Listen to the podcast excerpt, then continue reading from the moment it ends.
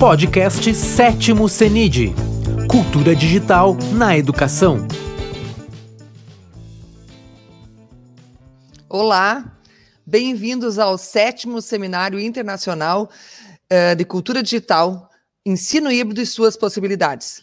E dando início agora ao terceiro workshop de Cultura Digital na Educação, apresento a vocês o primeiro convidado, que vai falar sobre psicanálise e cultura pop, o meu colega, William Andrites, uh, que é psicólogo, uh, meu colega, então, uh, mestrando em educação do programa de pós-graduação em educação da Universidade de Passo Fundo, e também conselheiro aqui do Prisma Espaço Geek, né? Especificamente como promotor geek do Prisma Espaço Geek de Passo Fundo. Então, William, seja bem-vindo e eu passo a palavra para você. Obrigado, Guta. Uh, é um prazer estar, então, aqui hoje apresentando um pouco da pesquisa que eu iniciei na, na minha graduação e que agora estou dando continuidade na dissertação do mestrado, que é uma interface entre a psicanálise, que é uma teoria da psicologia, e a cultura pop. Então, uh, eu iniciei uh, fazendo um, um trabalho de conclusão de curso, trazendo uma obra da série mangá, que são as histórias em quadrinhos japonesas. O, provavelmente muitos já conhecem que é Naruto. E eu trouxe os, as teorias da psicanálise tá? e para fazer uma, uma interpretação do que estava se passando dentro da história, para além daquilo que estava sendo mostrado pelo autor. E por que que esse tipo de narrativa acaba chamando tanta atenção das pessoas, principalmente do público jovem, porque essas narrativas, ah, tanto do mangá quanto da, da cultura ocidental, que são as HQs, que é a história de DC e Marvel, super-heróis, elas acabam invadindo a sala de aula, as escolas. Esse é um tipo de cultura que não perpassa pelos conteúdos oficiais, mas que acaba trazendo muita coisa interessante que poderia ajudar a construir o conhecimento de uma forma mais lúdica, mais até divertida, trazendo muitas, muitas áreas do conhecimento para discutir e dialogar entre a gurizada e, e também gurizadas grandes como eu, que é, sou apaixonado por esse tipo de, de narrativa. Então, eu, eu vou iniciar, eu fiz uma breve apresentação sobre alguns conceitos e ainda são temas que estão sendo explorados, eu ainda não fiz a apresentação da dissertação, então tem muitas coisas ainda por ser trabalhadas, e eu vou dar uma explanada em primeira mão aqui sobre o que eu estou pesquisando. Então, o meu trabalho da dissertação vai se chamar Psicanálise e Cultura Pop. Eu vou abranger basicamente todo o universo da cultura pop, não pegando alguns exemplos que são mais famosos nas HQs, alguns exemplos que são mais famosos dos mangás, para ilustrar como isso se intercala com a estruturação psíquica do sujeito. Mas antes de eu começar propriamente o, o trabalho, essa apresentação, eu quero apresentar um pouco o que é a psicanálise, então, para vocês, para vocês terem uma, uma ideia do, do que vem pela frente. Bom, a psicanálise, então, ela é uma teoria que foi proposta... William, desculpa eu te atrapalhar aí um pouquinho. É, só coloca a tua apresentação em tela cheia aí para nós. Ah, sim. Beleza. Aí, isso aí, fica melhor para o pessoal que está nos assistindo poder acompanhar. Obrigada. Perfeito. Bom, então a, a psicanálise ela foi uma teoria que foi criada por até naquela época então neurologista Sigmund Freud. Então, ele é considerado o pai da psicanálise. O Freud, ele trabalhava com ah, principalmente histerias na época dele, e ele começou a perceber que as histerias não tinham um fundo biológico, mas que teriam um fundo psicológico por trás do quadro. Então ele começou a trabalhar então sobre a mente humana e o que fundamenta a teoria psicanalítica é o inconsciente e a sexualidade. que é o que vai perpassar toda a obra do, do Freud. Uh, ele vai oferecer, então, com a teoria dele, uma compreensão sobre como se constrói um sujeito, como se estrutura um indivíduo desde o seu nascimento e como ele vai passar as fases do seu desenvolvimento. Ele também vai propor uma construção de sociedade, como esses indivíduos eles vão se unir aos seus pares e formar o que a gente conhece por sociedade e a construção máxima das sociedades, que é a cultura. Então, através do indivíduo, ele vai trabalhar sobre como a sociedade cria e organiza a sua própria cultura, que é distinta de povo para povo.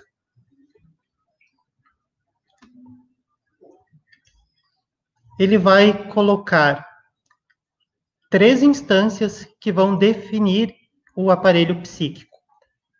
A primeira tópica que ele criou, que foi logo nos primeiros escritos dele, quando ele começou a escrever e pesquisar, ele pensou um aparelho psíquico uh, muito mais da parte biológica. Por isso ele criou três formas de separá-los do, do aparelho psíquico, que seria o consciente. O consciente é isso que a gente está tendo agora, é aquilo que a gente tem percepção do que a gente faz, do que a gente sente. A gente tem uma instância que aí é dividido, consciente, daí uma instância que é o pré-consciente, onde vão ficar algumas coisas armazenadas, algumas informações que a gente não vai estar ocupando até então, mas que a gente pode acessar essas informações. Por exemplo, ah, se me pedirem algo que talvez eu tenha assistido semana passada, eu posso acessar, pensar um pouquinho e eu posso lembrar do que eu assisti, eu posso lembrar de algum detalhe, e aí eu posso expor e conversar sobre isso.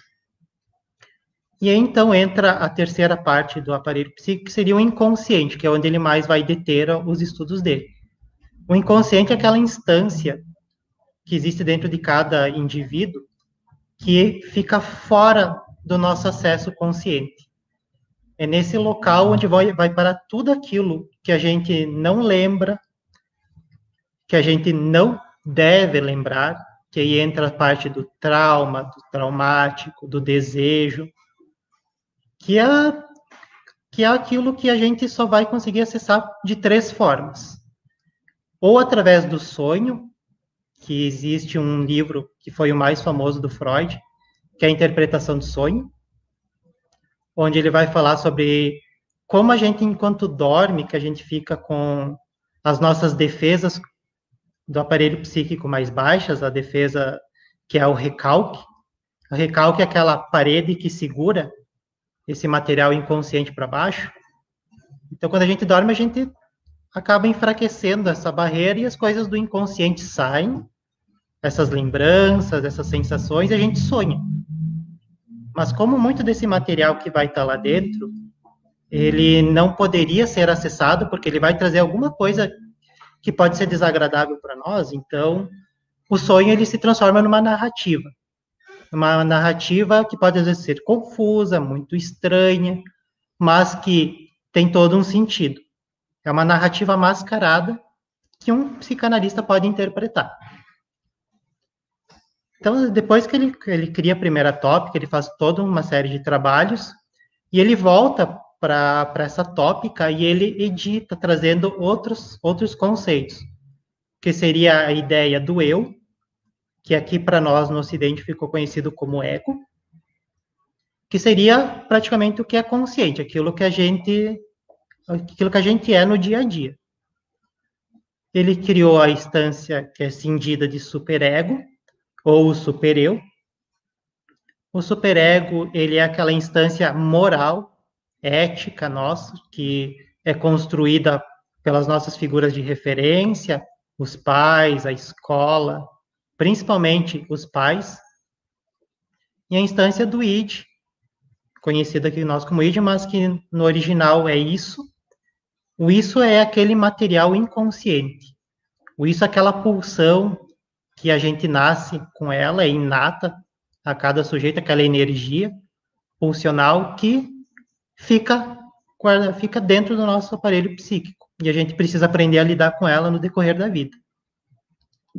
Então, ele vai trazer os conceitos da pulsão de vida e pulsão de morte, que vai ser mais para o final da obra dele, que são as pulsões originais do ser humano. E a gente começa a falar sobre condição humana. Condição humana é a nossa matéria base.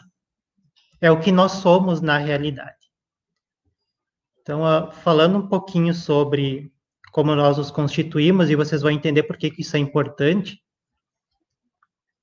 Porque depois de, de entender alguns conceitos, vocês vão perceber como eles se entrelaçam com as narrativas da cultura pop. Então, Freud vai dizer que a gente nasce meramente com temperamento, a gente não tem nada além disso quando a gente nasce que a gente vai ser totalmente dependente de alguém, que são as nossas figuras originais. E a partir disso, a partir desse contato com o outro, a gente começa a se constituir um ser humano. E isso, essa condição humana, ela perpassa toda a nossa vida, do nascimento até a morte. E a gente vai sentir essa condição humana de várias formas. Então, a partir daqui, eu vou começar um entrelace entre o que é a teoria da psicanálise e o que é a cultura pop. Se o Freud propõe que a cultura é a organização social de um povo, ou seja, nós como indivíduos, apenas indivíduos, a gente é muito fraco. Então, se unir em um grupo nos garante uma série de benefícios a gente pode ter mais segurança, a gente pode ter mais estabilidade, e por isso as pessoas foram se juntando e formando comunidades. E essas comunidades foram formando as sociedades como a gente conhece hoje, e as diferentes culturas. A cultura é a forma que as pessoas aprenderam a lidar com a sua condição humana.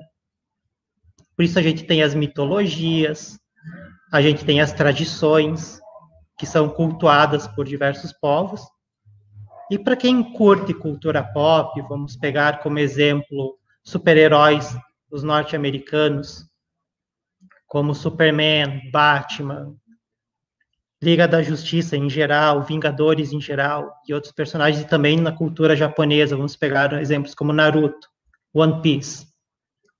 Eles são obras que trazem os elementos culturais deste povo, vai estar impresso dentro dessas narrativas. Então, dentro da cultura norte-americana, que é a nossa cultura ocidental aqui, a gente vai ter elementos que eles vivem no dia a dia na, na sociedade deles.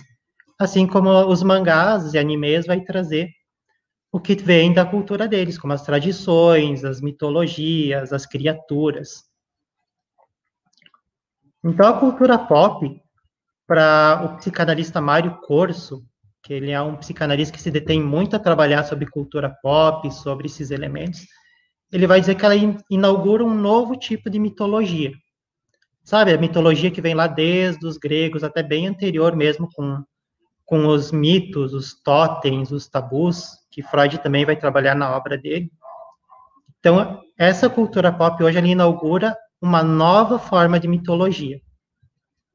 Ela é uma reedição e também o entrecruzamento de diversas culturas e mitologias.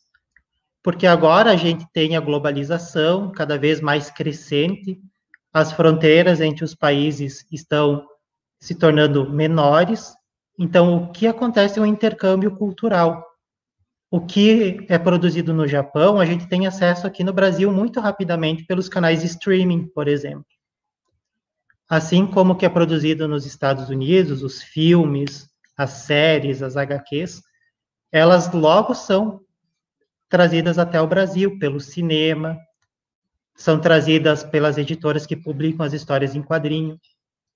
Então a gente tem acesso muito rápido e cada vez consome mais esse tipo de cultura. E a gente acaba trazendo alguns elementos dessas culturas e introduz no nosso dia a dia. Então a cultura pop é um vasto universo de narrativas fantásticas e lúdicas. E elas foram ganhando cada vez mais espaço ao longo do tempo. E elas antes eram consideradas apenas entretenimento, hoje elas já são um material que está sendo pesquisado, que está sendo trabalhado também pela área da educação. Esse tipo de cultura, ele traz elementos do conhecimento, das áreas do saber, para construir seus personagens, suas histórias, sua mitologia.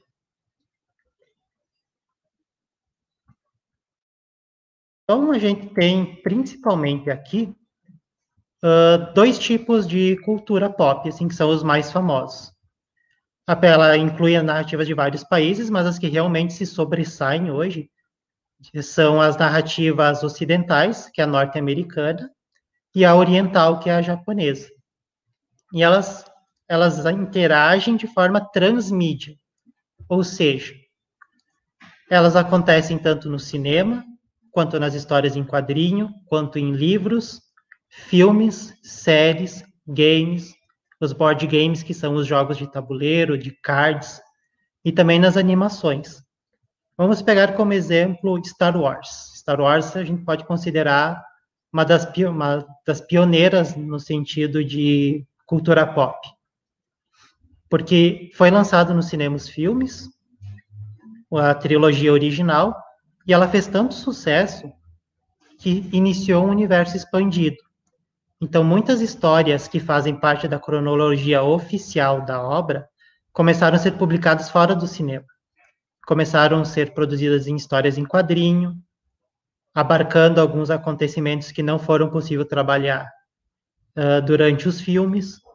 Tem livros que contam a mitologia dos Jedi, por exemplo. Tem séries que agora estão sendo produzidas, tanto séries live action como o Mandaloriano, como a gente tem séries de animação, como A Guerra dos Clones, e nós temos os games, que, te, que trazem alguns personagens que vão ser importantes dentro da obra, da parte do cinema, mas que não são trabalhados dentro da narrativa cinematográfica. Então, isso seria a transmídia. Nós consumimos uma história em diversas mídias, e para a gente poder se inteirar e ter a imersão completa, a gente precisa conhecer tanto o cinema, quanto a história em quadrinho, quanto os games. E isso a gurizada, principalmente a gurizada, curte bastante. Então, a, a gente vai ter, e eu vou citar aqui muito mais os heróis conhecidos, os que estão fazendo bastante sucesso hoje em dia, que são os personagens da Marvel e da DC, da parte ocidental, e Goku, que é do Dragon Ball, Naruto, One Piece, até Cavaleiros do Zodíaco, que são narrativas que já são bem conhecidas aqui para o público brasileiro.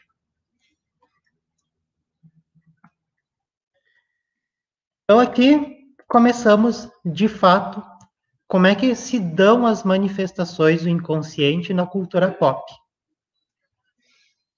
Nós temos aqui uma imagem bem emblemática, que é mais ou menos isso que a gente está fazendo no momento. Vamos interpretar o que, que está dentro da cultura pop, o que, que é aquilo que está inconsciente que não é dito para nós, mas que, de certa forma, nos diz muito.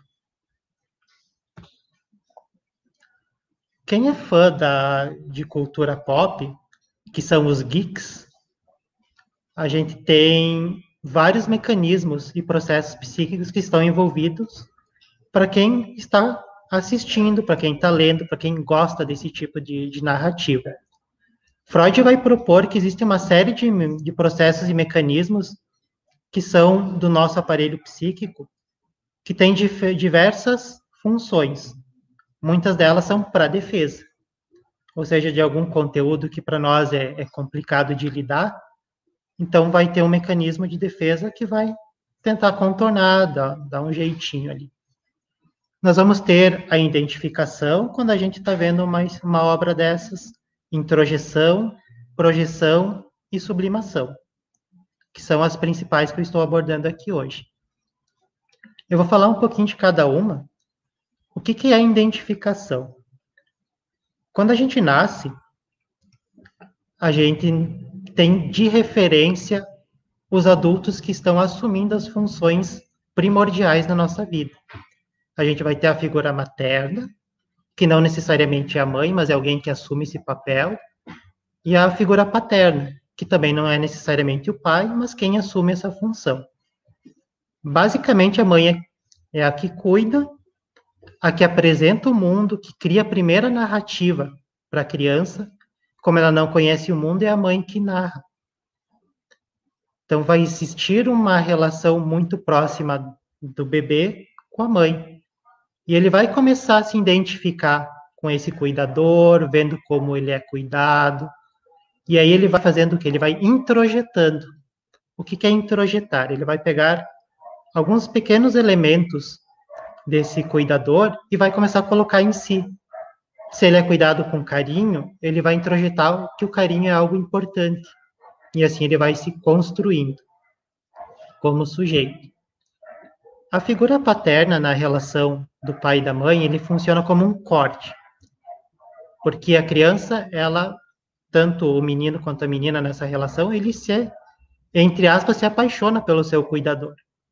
Por, por todo o amor, por todo o cuidado que ele tem.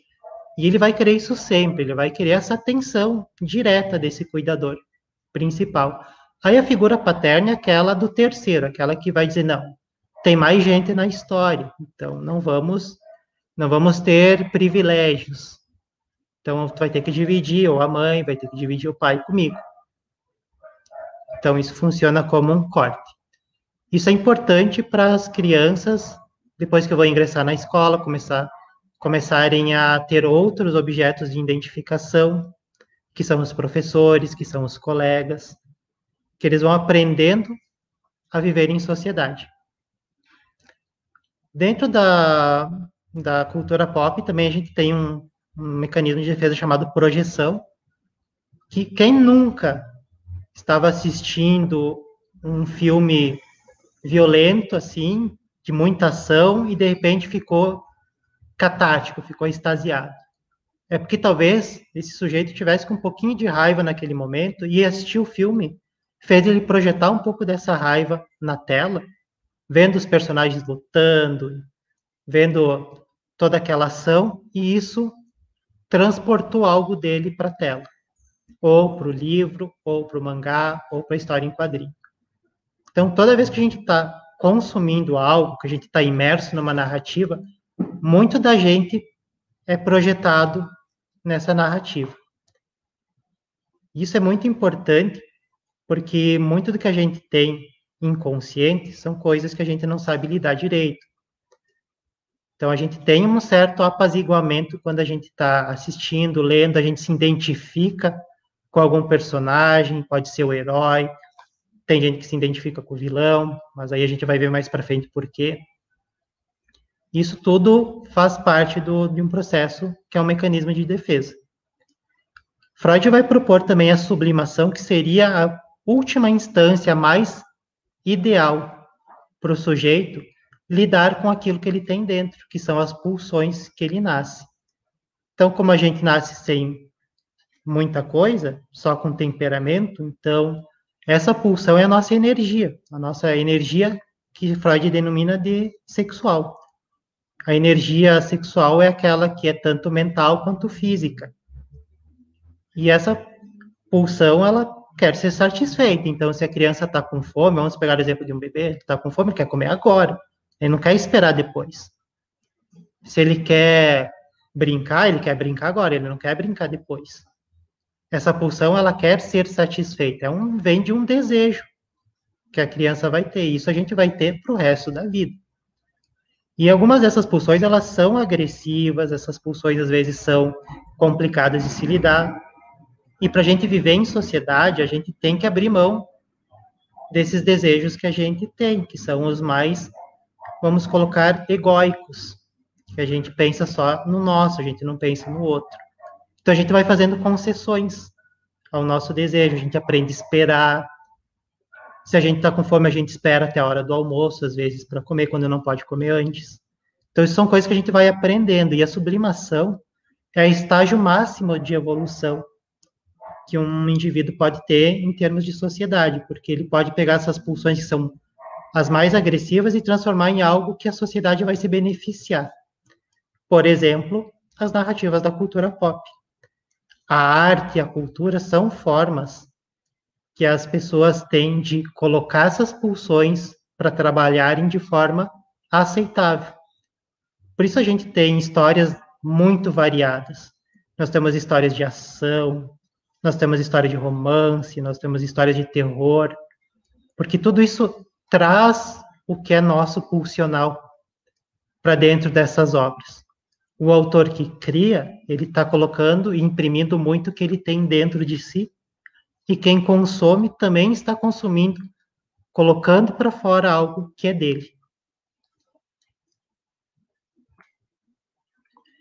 Então, Freud ele vai comentar sobre aquilo que é inerente a gente. A gente nasce com isso, a gente se desenvolve com isso e a gente morre com isso.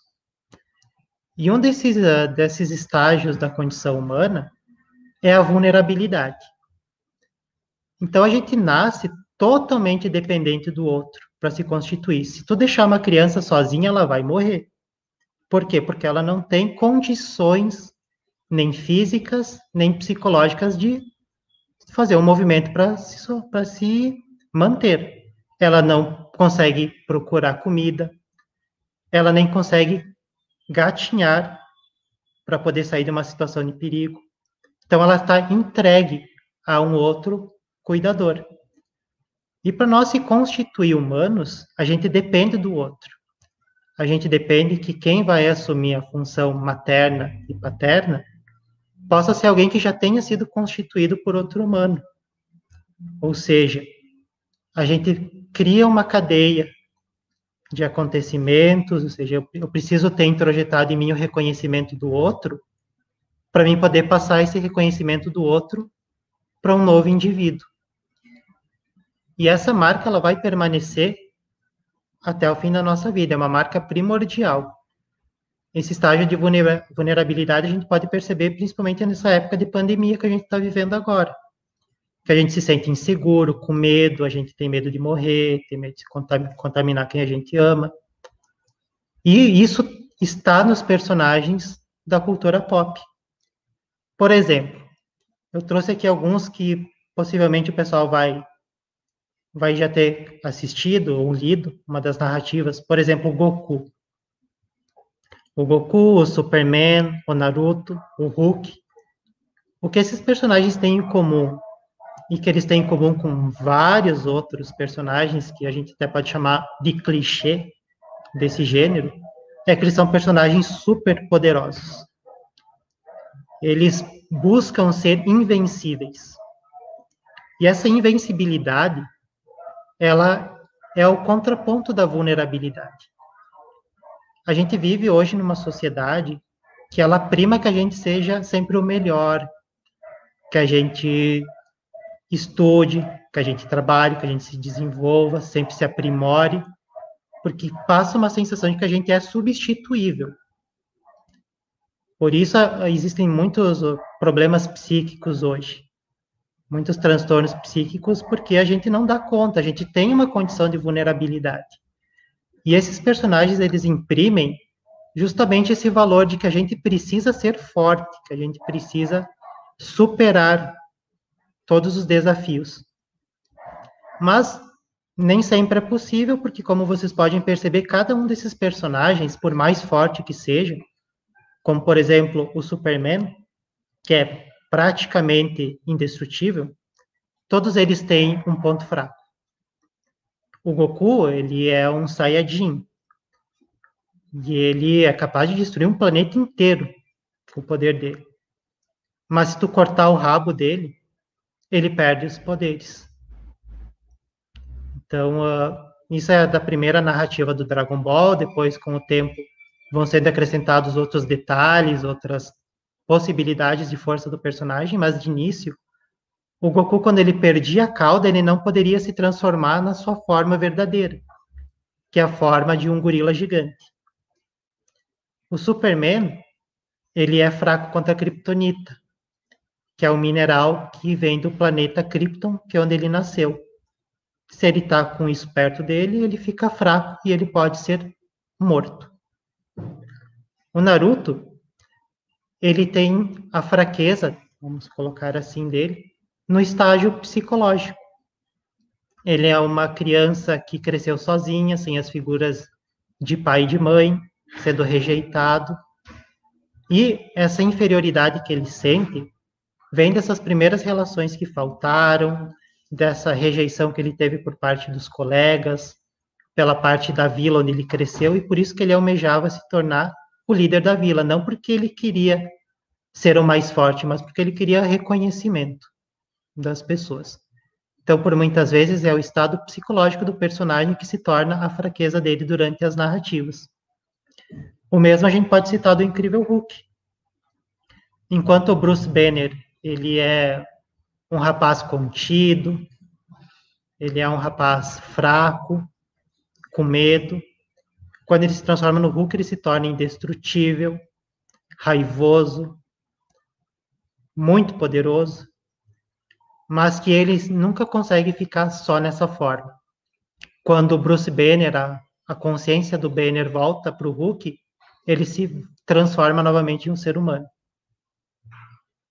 E isso vai perpassar várias obras da cultura pop. Então, a gurizada e também o público mais da minha idade, que já consumiu isso, fica com esse, esse pensamento de que todo super-herói tem um ponto fraco. E esse ponto fraco é a nossa vulnerabilidade primordial. Nós não somos invulneráveis, nós não somos indestrutíveis. E como é que a gente vai lidar com essa vulnerabilidade? Então, a, o que depende nosso, o nosso êxito nessa questão da vulnerabilidade é a presença e o reconhecimento do outro. A gente tem uma característica da, da nossa sociedade atual que é muito pelo individualismo. Nós buscamos ser melhores, nós buscamos os melhores lugares, seja na, na parte do estudo, seja na parte do trabalho, e a gente pensa muito em nós, no que a gente quer, e, por outro lado, nós temos o que é o laço social, que é o que trazem as grandes equipes que nós temos nas histórias em quadrinho e nos mangás. Chega um momento em que o Superman não consegue dar conta sozinho do desafio e ele precisa da ajuda de outros super-heróis que até então atuavam sozinhos em suas próprias narrativas. E acontece algo muito grande que eles precisam se unir. O mesmo a gente tem com os Vingadores. E na cultura ocidental, a gente tem muitas equipes. O personagem principal, vamos pegar como exemplo o Naruto e o Luffy do One Piece, eles fazem a jornada deles e nessa jornada eles vão encontrando outras pessoas que vão dando sentido a essa jornada. Mesmo que a gente tenha diferenças, que, se, que sejamos seres singulares, a gente vê no outro, a gente reconhece o outro como diferente, porém alguém semelhante a nós, e a gente busca lidar com essas diferenças para viver em sociedade. Uh, os Vingadores têm muitos conflitos, e se a gente for pegar em termos de sala de aula, os conflitos que a gente tem entre, entre os meninos, as meninas, e como eles precisam formar equipes, às vezes, para trabalhar junto em algum trabalho. O Capitão América e o Homem de Ferro, eles têm uma rivalidade muito grande. O Superman e o Batman também. Diferente um pouco da cultura oriental, em que essas relações são melhor trabalhadas. Por exemplo, em Naruto, nós temos arcos que contam o desenvolvimento de cada personagem secundário, como eles se relacionam entre eles. Só um minutinho. E como eles precisam se tornar uma equipe e poder combater o mal que está trazendo problemas naquele momento. Outro aspecto da condição humana é o aspecto da falta. Então, como a gente depende dessas figuras originais, e é uma figura que a gente precisa abrir mão com o tempo, a gente não pode ficar só com a mãe, a gente não pode ficar só com o pai, a gente precisa estender as nossas relações com outras pessoas.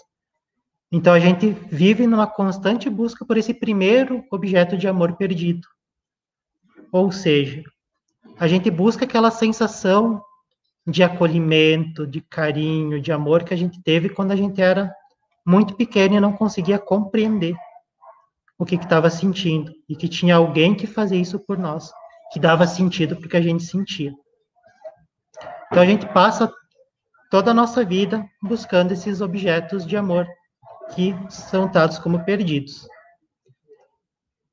E essas perdas, elas podem ser reais ou simbólicas. Vamos pegar aqui no caso do Naruto. Naruto teve perdas reais de pai e de mãe que ele não conheceu.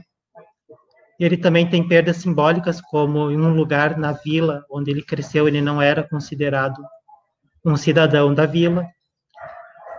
E ele busca, ao longo do desenvolvimento, não se tornar o líder da vila, porque ele quer ser o mais forte, que ele tem um, um desejo egoísta. Não, ele quer ser reconhecido, ele quer reencontrar esse amor perdido que ele teve, pode ser um spoiler, que ele teve do pai e da mãe que está dentro dele, essa essência que os pais deixaram dentro dele, ele vai buscando na relação, tanto que ao longo da história ele constitui família. Vamos poder ver como ele, alguém que cresceu sem pai e mãe, se torna um pai, como ele se torna um companheiro para a esposa. Então, nós temos um desenvolvimento maior desses personagens. Outro aspecto que a gente tem é a finitude. A finitude é a nossa consciência da morte. A gente sabe que vai morrer, a gente sabe que nós não somos eternos aqui nessa terra, então, como a gente lida com essa sensação? Como a gente expõe isso? Isso é algo que traz muita angústia para a gente trabalhar, e isso perpassa as narrativas da cultura pop. E como é que ela é retratada? Nós temos personagens que encarnam a morte. Aqui nós temos a morte, que é a personagem da Marvel, é uma das entidades primordiais do universo. Nós temos o Ryuko, do, do anime Death Note, que ele é um deus da morte. Ele colhe a vida das pessoas com um caderno negro. E a imagem maior é a da morte, que é a encarnação máxima da obra do Neil Gaiman, que é o Sandman. Ela é um aspecto da condição humana também dentro dessa obra, onde ela divide espaço com seus irmãos, cada um deles representando um aspecto do humano. E ela, como uma das mais velhas, é aquela que acompanha as pessoas no fim de sua vida. Na nossa cultura contemporânea, a gente tem uma dificuldade muito grande de pensar a morte, de pensar a vulnerabilidade, porque todo momento a gente precisa estar dando o nosso melhor, a gente não tem nem tempo e nem condição de pensar no que a gente quer, no que a gente gosta, e tudo isso é tempo que vai passando. E por isso, nas histórias em quadrinho, isso se reflete no, nos animes, nos filmes, com aquele super clichê que são as ressurreições. Então, a gente acompanha uma história, principalmente nas norte-americanas, em que o personagem ele morre e daqui a pouco ele volta. Começou com a morte do Superman, na fantástica história em que ele luta com o Apocalipse, mas ele não demora muito para retornar. Então, isso acabou se tornando um recurso para a continuação das histórias, mas ao mesmo tempo traz um aspecto humano que é como a gente lida com a morte. A gente consegue aceitar ela, a gente consegue trabalhar isso dentro da gente. Porque esses personagens, quando eles morrem, hoje eles já não têm mais impacto. Porque a certeza é que eles vão voltar, ou num arco, ou no outro. Pode ser logo, pode demorar um pouco mas que eles retornam. E a morte já começa a perder um pouco de impacto para nós, a gente já não pensa mais ela.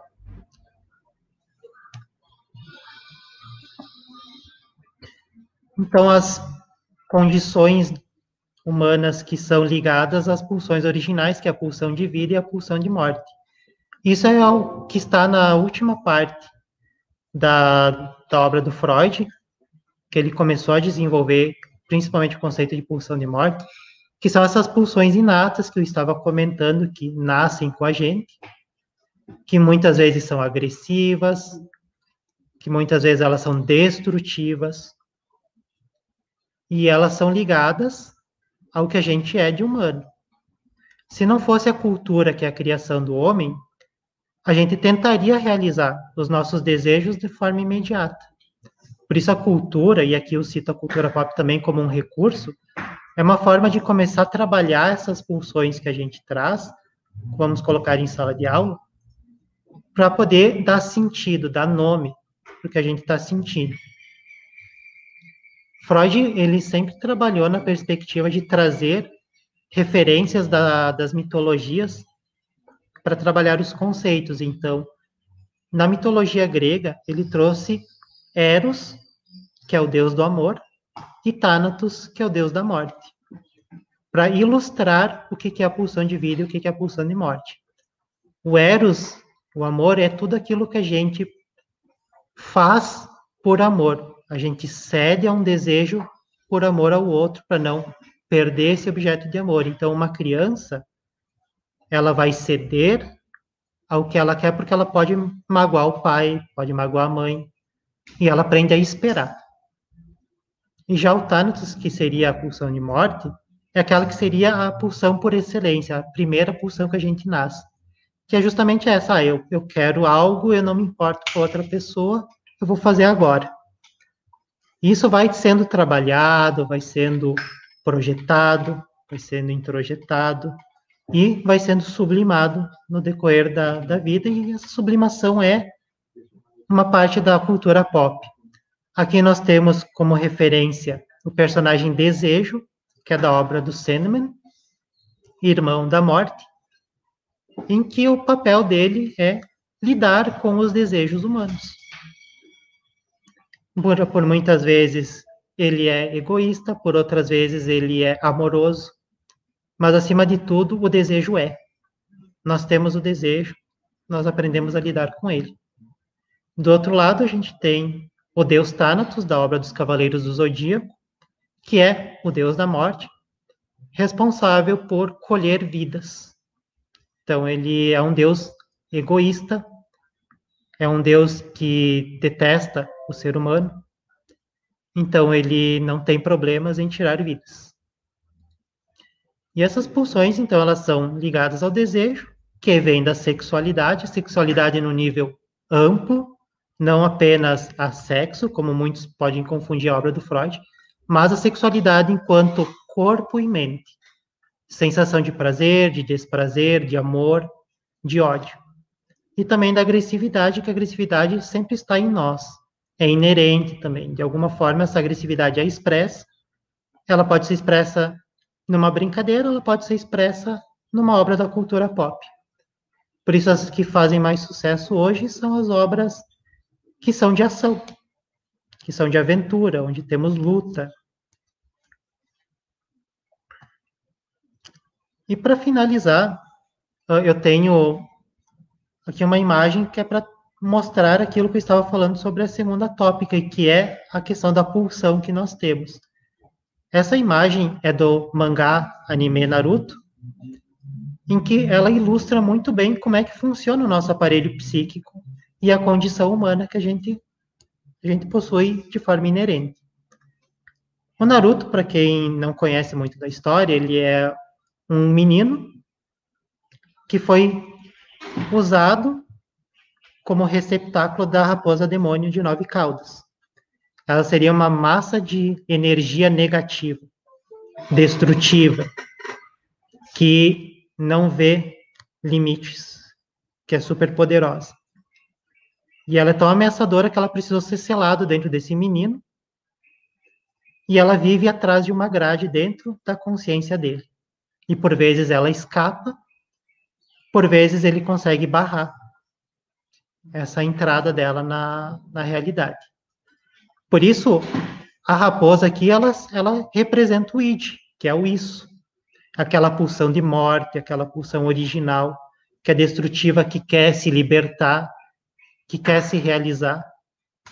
E o Narto ele funciona como o ego, que é o eu.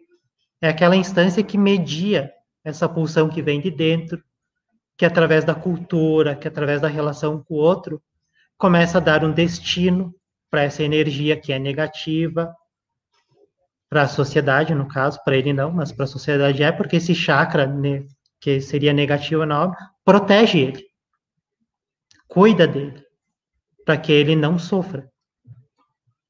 E o supereu, que seria o superego, para nós aqui, ele é o selo. O selo é aquela instância que é colocado pelas nossas figuras originais, que é o limite. Como estava falando do terceiro, que seria a função paterna, é esse que seria a função do terceiro. É colocar aquela grade que diz, bom, tu precisa controlar isso, tu precisa mediar isso, tu precisa saber lidar com isso que vem. E essa grade é a que separa o Naruto da Kyubi. E ela tenta escapar, ela domina ele por muitas vezes, e ele acaba fazendo coisas ruins. Ele acaba machucando não só os inimigos que ele tem, mas também ele acaba machucando uh, os próprios amigos. No decorrer da obra, a gente vai ver esse personagem tendo que lidar com essa energia negativa, aprendendo a dar nome, porque até então ela era o demônio de nove caudas e ele percebe que ela tem um nome, ele aprende a chamar ela pelo nome, até o momento que ele pode abrir a sagrada e ela não vai sair destruindo tudo. Eles formam um laço, que isso para nós da psicanálise vai dizer o quê? Ele elaborou esse conteúdo que vem de dentro, ele deu um destino, ele deu um sentido, ele deu um nome, e assim isso já não o perturba, isso já não o machuca. Ele aprende a lidar e ele se torna o Hokage da vila, usando esse conteúdo que se torna sublimado. Então, ilustrando numa imagem a apresentação, que é o que é a nossa condição humana, que é essa constante tentativa da gente lidar com aquilo que é inerente, que vem de dentro, de forma que isso nos torne pessoas que consigam lidar com o outro, com a vida em sociedade, de uma forma boa, positiva. Então, algumas referências eu citei. E eu fico aberto para questionamentos, perguntas, quem quiser fazer alguma. Vamos dialogar. Parabéns, William é, um belo trabalho, né? E a gente está acompanhando aqui ao vivo pelo YouTube, né, o canal da, do CENID, é, e que as pessoas então podem estar tá acessando e acompanhando todas as falas do, do, do sétimo CENID, né? E é, eu só estou vendo aqui elogios, né, William, a tua, a tua pessoa, né, enquanto uh, pesquisador, e e também, é, claro que tem alguns colegas, né, William? Os conselheiros do Prisma aí já estão te chamando de prodígio e outras coisas mais aqui, né? Uh, então, só te agradecer e dizer para você que então vai ficar, para o pessoal que está nos assistindo e para as pessoas que vão nos ouvir, que vai ficar por 30 dias esse conteúdo aberto aí para os participantes do sétimo CENID e que então Uh, você pode vir a olhar o chat futuramente, né? E entrar em contato com as pessoas que têm interesse por discutir, por aprofundar também esse, esse conteúdo. Então, te agradeço pela, uh, em nome da, o, da comissão organizadora do sétimo CENID, né? Muito obrigada pela tua participação. Eu que agradeço essa possibilidade de estar apresentando um pouco do que eu estou pesquisando. Esse é um campo que vai abrir bastante daqui para frente, enquanto a cultura pop também cresce enquanto narrativas, enquanto entretenimento, mas também agora se transforma em conteúdo que é acadêmico. É possível de ser usado em sala de aula para trabalhar não só a questão da condição humana, mas também áreas do conhecimento, porque nós temos obras muito ricas que trazem elementos históricos, nós temos inclusive um anime que fala sobre química, tem um anime que fala sobre biologia, que fala sobre células, funcionamento do corpo. Então a gente tem infinitas possibilidades dentro dessas obras para poder trabalhar uh, vários conteúdos. Então, William, então já que tu me provocou, né, e a gente tem um tempo ainda antes de entrar na próxima fala, né, uh, então assim para os colegas que estão nos assistindo, as pessoas que estão uh, ligadas nessa nessa cultura, uh, acho que tu falou numa, uma forma geral aí, né, não só o taco, né, mas na cultura geek como um todo, né, então por que não utilizar essas culturas que estão presentes no cotidiano dos nossos estudantes, né? Justamente para engajar eles e para levar eles por meio dessas, dessas, uh, desse, desse conhecimento dessas culturas, né? Que eles estão engajados para então uh, ampliar o horizonte deles, então trazendo conhecimento científico, né? Fazendo esse, essa ligação entre essa cultura geek, cultura uh, otaku, né, uh, ao conhecimento científico, que é o papel do professor, né, então, tanto pelo meio uh, digital, como também pelo, pelo, pelo presencial, né, na, agora nesse, nesse sentido em que o CENID está provocando nós, professores, a olhar para as possibilidades que o ensino híbrido pode nos uh, oferecer. Então, obrigada. não sei se você quer fazer mais alguma não só então, novamente agradecer, agradecer quem assistiu, quem vai assistir, e que eu fico aberto para trocar uma ideia.